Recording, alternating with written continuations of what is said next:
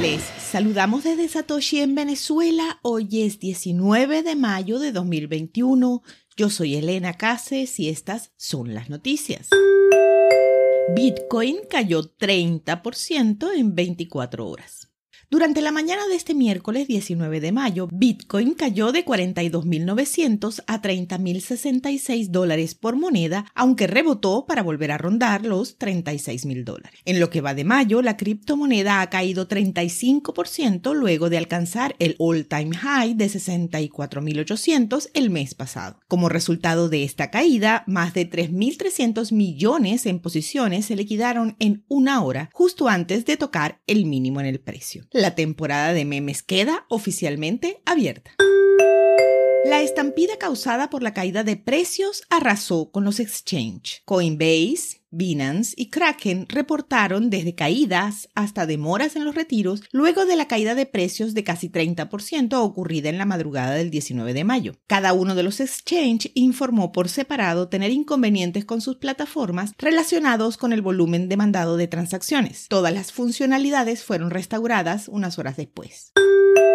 BlockFi regala Bitcoin por error. La mañana del 18 de mayo, algunos usuarios de la nueva plataforma de intercambios y trading BlockFi recibieron una agradable sorpresa en sus carteras para enterarse poco después de que había sido un error y la compañía demandaba sus Bitcoin de regreso. BlockFi emitió un comunicado vía Twitter en donde informaba que el error había afectado a menos de 100 usuarios. Los servicios regulares continuaban ininterrumpidos y que todo se estaba resolviendo sin problemas. Usuarios del subreddit de la empresa reportaron que las cantidades variaron entre 8 a más de 700 Bitcoin. Aunque no hay pronunciamiento oficial, el CEO del exchange, Zach Prince, tuiteó que estas cantidades eran exageradas y que, y cito, la cantidad en riesgo es una fracción del Bitcoin que poseemos con capital social y una fracción de las reservas para pérdidas que llevamos para este propósito exacto.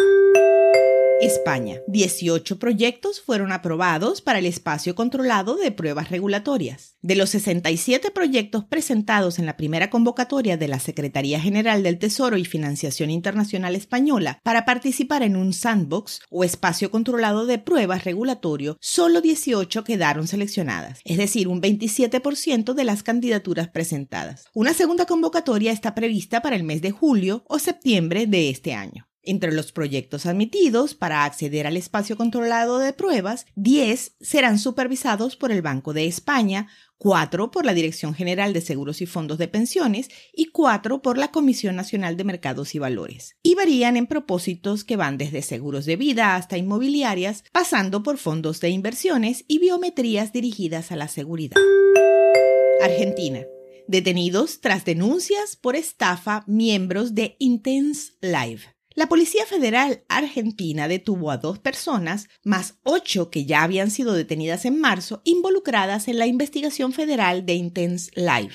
Se incautaron tres vehículos entregados como parte de pago para obtener puntos o criptomonedas como un paquete de inversión. La internacional Intense Life prometía ganancias mínimas mensuales de un 20% y hasta un 26,7% en sus planes premium, unos 9.600 dólares por intereses en un lapso no menor de un año. Cuando fallaron en cumplir, los afectados presentaron denuncia por estafa y la investigación arrojó irregularidades que apuntan a un esquema piramidal basado en criptomonedas. La empresa opera a través de las redes sociales con un marketing agresivo y se vende como un crowdfunding que ofrece servicios de transporte particular al estilo de Uber. A las 2 de la tarde, hora Venezuela, el precio de Bitcoin es de 39.472 dólares, con una variación a la baja en 24 horas de 8,91%. El porcentaje de señalización para la activación de Taproot en el segundo ciclo de ajuste de dificultad es de 84,48% y ya no podrá ser señalizado en este periodo. El hash rate es de 124.510. Esto fue el Bit desde Satoshi en Venezuela.